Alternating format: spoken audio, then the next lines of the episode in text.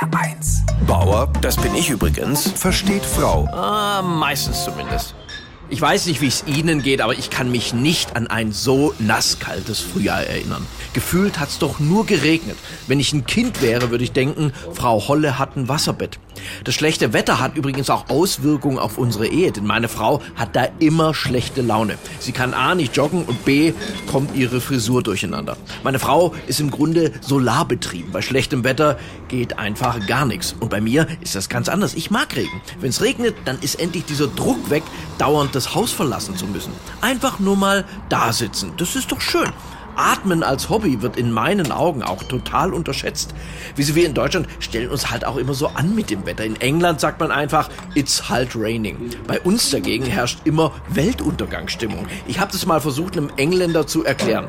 In Germany we don't say it's raining. In Germany we say, verdammt nochmal, die ganze Woche sit I bei Sonnenschein in the Büro and when I want grilling am Samstag becomes the Fleisch nass.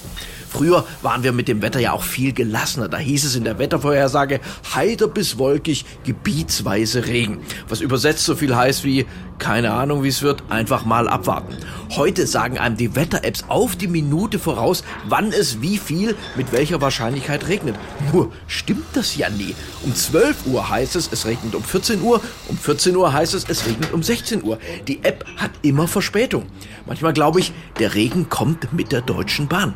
Wisst ihr, ich will Ihnen einfach sagen, ich bin grundsätzlich regenpositiv. Was wahrscheinlich auch daran liegt, dass viele Tiefdruckgebiete weibliche Namen tragen. Da stelle ich mir immer vor, wie sich lauwarme weibliche Regentropfen verführerisch an meinen Körper schmiegen.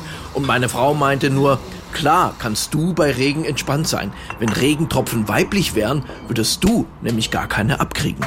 Bauer versteht Frau. Auch auf hr1.de und in der ARD Audiothek. HR1, genau meins.